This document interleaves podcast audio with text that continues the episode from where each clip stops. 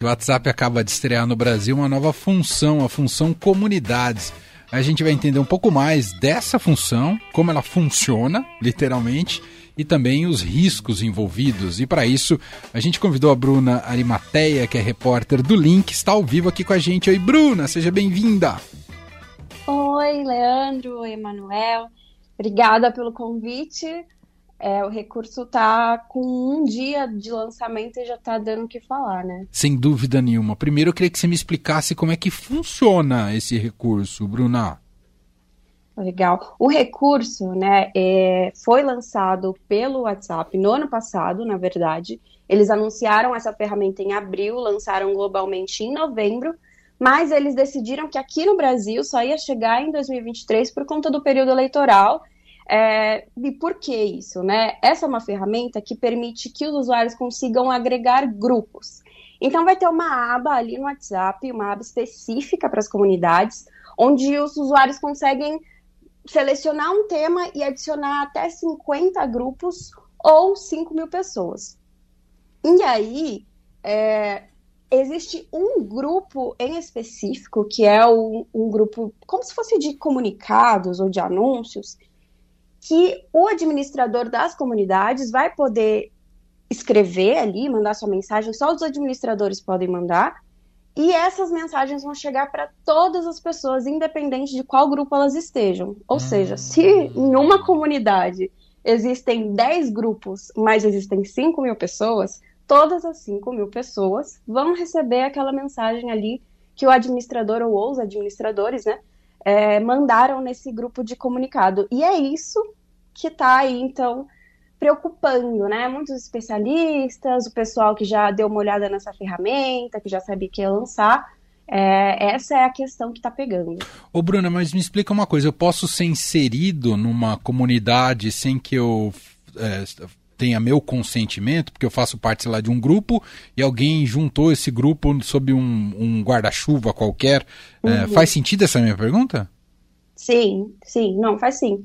É, se você está dentro de um grupo e o administrador desse grupo aceitou participar da comunidade ou é, pediu, solicitou, né, para que ele pudesse participar da comunidade, este grupo, então você também está nessa comunidade. Hum. É, funciona. A, as decisões ali são dos administradores, né? Tanto os administradores das comunidades quanto os administradores do grupo. É um, um aceite aí como se fosse uma solicitação de amizade no Facebook entre os administradores. E aí eles que têm esse, ah, entendi esse a diferença. de quem tá. Porque inicialmente, quando é, se falou sobre essa notícia, quando o Leandro aqui contou pra gente dessa notícia, eu achei que alguém criava um grupo, como a gente cria grupos hoje uhum. no WhatsApp, aí você insere até 5 mil pessoas. Eu achei que a dinâmica uhum. era essa, mas não é essa, né, Bruno? Não, não, não é ela é muito baseada nos grupos que já existem. E assim, claro que se você criar um grupo, os usuários criarem grupos e quiserem colocar debaixo do, do guarda-chuva das comunidades, também é permitido. Mas é basicamente é, baseado nos grupos que existem. Então, é, como o WhatsApp dá um exemplo, né, que eles lançaram, você tem aí uma comunidade do seu condomínio. Então tem o grupo piscina, tem o grupo academia, tem o grupo reunião de condomínio. Aí você faz essa comunidade é, condomínio e bota todos esses grupos lá dentro, entendeu? Entendi. E aí, no topo da aba fica uma, uma notificaçãozinha, que é esse grupo de comunicados. Aí esse grupo de comunicados é o que os administradores das comunidades publicam e todo mundo pode ver. Então, se eu estou no grupo da piscina, mas eu não estou no grupo das reuniões de condomínio, é, eu não vou ver, obviamente, as mensagens desse grupo das reuniões de condomínio, mas as mensagens dos administradores nesse grupo de comunicados eu vou ver. E todo mundo que também está ali dentro. Entendi. Você tá certa, tá no grupo da piscina e não da, da reunião de condomínio. É bem melhor. o grupo da reunião de condomínio, né? Base... Feliz no meu exemplo. Ô, Bruna, então, num primeiro momento, pro usuário de WhatsApp comum, como eu, por exemplo, uh, essa aba comunidades pode virar uma dor de cabeça porque vão me colocar, num primeiro momento, em lugares que talvez eu não queira estar, né? É, acontece um pouco disso, né? Assim, para quem está nos grupos, a maior diferença, de fato, vai ser esse canal de comunicação da comunidade, né? Esse que, em que os administradores publicam. Porque, como eu falei, se você, se o grupo tem, a comunidade, né, tem três grupos e eu só estou em um grupo, as atividades dos outros grupos não vão me afetar. Eu vou continuar recebendo o normal daquele grupo que eu já participo. Tá. É, mas eu vou ter o a mais, que é esses comunicados dos administradores. Ah. Uh, da comunidade, entendeu? Mas os outros grupos, é, eu vou continuar não participando, então não vou ver nada é, sobre eles. Entendi.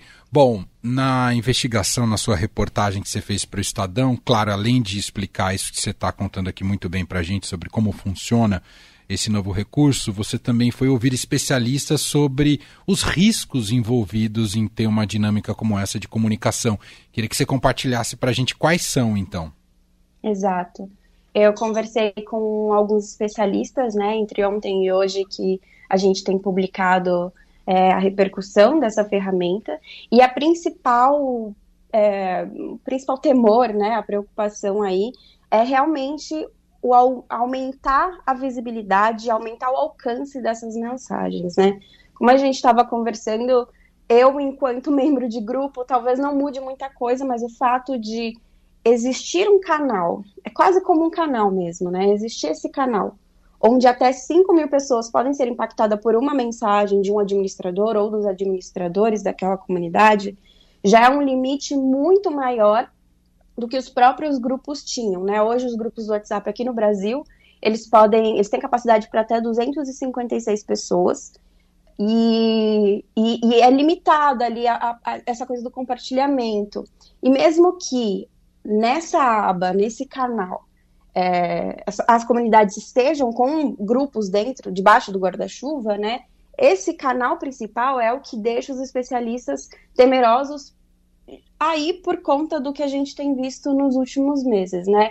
A questão da, da comunicação em massa, da é, viralização de conteúdos falsos, desinformação, e muito recente é, essa preocupação também por conta do 8 de janeiro, né? A gente viu, o Estadão publicou também várias matérias sobre, falando que esses grupos se organizaram tanto no Telegram, que a gente viu que é um outro mensageiro que permite mais amplamente que essas mensagens sejam divulgadas, mas também no WhatsApp. A Meta, inclusive, que é a empresa dona do WhatsApp, antigo Facebook, emitiu um comunicado colocando o Brasil como um país de risco é, nesse período eleitoral. E, de repente, tudo isso fica em segundo plano para que o WhatsApp lance essa ferramenta aqui, né? Então, a preocupação realmente é que essa ferramenta, esse recurso, possa aumentar, intensificar e potencializar a forma com que essas mensagens, é, nesse viés talvez antidemocrático, ou enfim, problemático de desinformação, a forma como elas alcançam as pessoas. Entendi.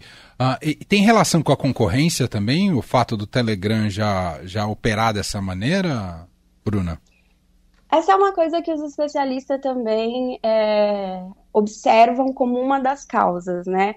Pro WhatsApp, desde que eles falaram que essa ferramenta ia ser lançada só nesse ano, é, existe, existiu aí um atraso né, do, do tempo inicial que eles esperavam, e principalmente aqui no Brasil, que é um mercado muito grande para o WhatsApp, outros mensageiros ou outros aplicativos começaram a ganhar um terreno grande por conta dessa funcionalidade de se comunicar com mais pessoas ao mesmo tempo, de encaminhar mais mensagens ao mesmo tempo. Então, é, os especialistas acreditam que existe sim essa relação de não querer dar muito espaço para outros concorrentes, e aí a gente pode citar o Telegram, o próprio Discord, que também tem uma forma assim de, de é, repassar as mensagens, como é, uma preocupação para o WhatsApp por não ter essa ferramenta, né? A gente viu nos últimos anos que o WhatsApp deu uma restringida um pouco é, nessa forma de comunicação massiva, mas essas outras, é, esses outros aplicativos ganharam muita notoriedade justamente por essas características. Então, com certeza o WhatsApp está olhando para isso e, e, pode ter sido sim um dos motivos para lançar agora no mês de janeiro. Eu não conheço essa. Discord chama? Isso, é. chama Discord. O Discord, olha, ele é bastante comum entre a galera gamer, a galera que fica Ah. Vou usar bastante aspas aqui, tá streamando, usando o vocabulário dos gamers e, enfim, da galera aí. É, e aí você, você fica lá, assim, é um, é um servidor que você pode ficar falando por voz, pode ficar falando por mensagem. Cada servidor pode aí ter milhares de pessoas. Então, você mandar uma mensagem em um servidor lá, que é como se fosse um grupo, né? Como se fosse um canal. É, enfim, todo mundo que tiver inscrito ali vai poder ver. Então, é uma forma também de, de chegar a bastante pessoas com uma ferramenta só. Muito bem. Bom, vamos acompanhar para ver como é que vai funcionar a partir de agora, né? As reclamações é. e o entendimento sobre as comunidades e esse risco que a Bruna também destacou aqui, a proliferação e potencialização das fake news uh, nos meios digitais, nos canais digitais. Queria só te fazer uma última pergunta, Bruna. Aquela pergunta elementar que é, uhum. é, pessoas que não manjam muito como eu sempre fazem. É, como é que o WhatsApp ganha dinheiro? Olha, o WhatsApp, dentro da empresa Meta, né, que é o antigo Facebook, ele está posicionado como uma rede social, é, uma rede social, né, um mensageiro que não necessariamente faz dinheiro com publicidade. Quando a gente olha para Instagram, por exemplo, existe toda a questão da publicidade uhum. e a questão ali do, dos anúncios mesmo, tanto para o Instagram quanto para o Facebook, né? Então, esse guarda-chuva da, da Meta faz com que o WhatsApp, por exemplo, seja posicionado quase como marca por si só, sabe? Então, existe hum. aí essa essa receita, né, por quase por download, assim. É, aqui no Brasil, por exemplo, por ser uma, uma ferramenta muito popular, a, a, maioria das pessoas usa o WhatsApp, isso não é comum em todos os países, é, ajuda com que a marca WhatsApp, por exemplo, fique maior e isso gere licenças para o Facebook, para a Meta, e a receita vem em cima disso. Perfeito. Muito bom. Bruna Arimateia, repórter do Link, gentilmente participando aqui na sexta-feira com a gente no fim de tarde. Saiu da piscina para isso. É, do grupo da piscina. Avisou no grupo Vou da piscina. Vou ter que mandar uma mensagem no, no grupo ali da piscina para ver se não tá rolando. Muito bom o grupo da piscina. Eu nunca tinha pensado também. nisso, né? E aí, pessoal, tá sol hoje? Como é que tá a temperatura da água, né? Muito bom, vou criar. Gostei. Bruna, obrigado. Um beijo para você, até a próxima.